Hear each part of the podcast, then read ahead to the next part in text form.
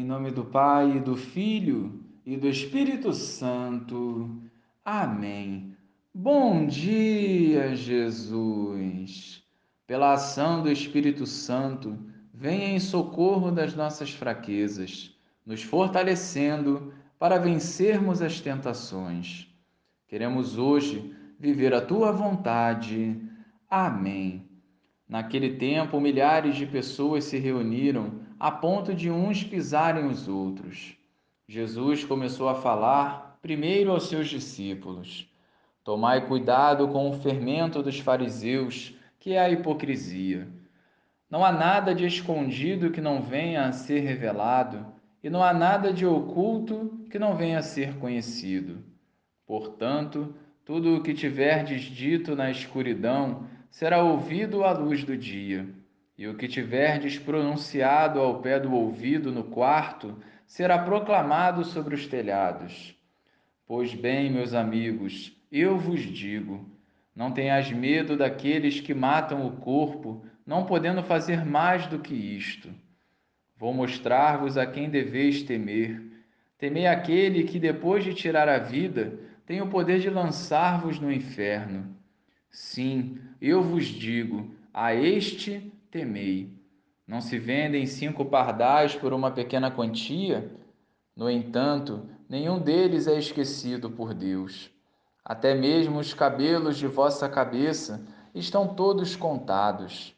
Não tenhais medo, vós valeis mais do que muitos pardais. Louvado seja o nosso Senhor Jesus Cristo para sempre seja louvado. Jesus chama a nossa atenção para a hipocrisia.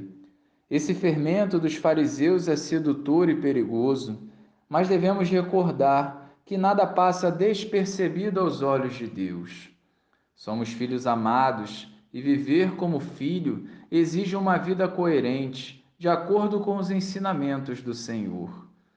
Tudo aquilo que nos distrai e afasta das coisas do alto devem ser cortados hoje das nossas vidas, para que não alimentemos no coração coisas que possam abalar e até mesmo acabar com a nossa fé. Se entre quatro paredes não somos santos, de nada adianta ser santo aos olhos do homem. Nós não podemos mais permitir que o diabo nos confunda e conduza pelo largo caminho do mundo. Não caiamos na ilusão e na tentação da hipocrisia que não agrada a Deus. Caminhemos na companhia de Jesus, vencendo as nossas fraquezas e amadurecendo a nossa fé, vencendo as batalhas espirituais e testemunhando a verdade por onde andarmos. Vivamos como filhos, vivamos como Jesus Deus nos conhece profundamente e nos abençoará à medida que renunciarmos ao mundo para vivermos a Sua vontade. Glória ao Pai, ao Filho e ao Espírito Santo, como era no princípio, agora e sempre. Amém.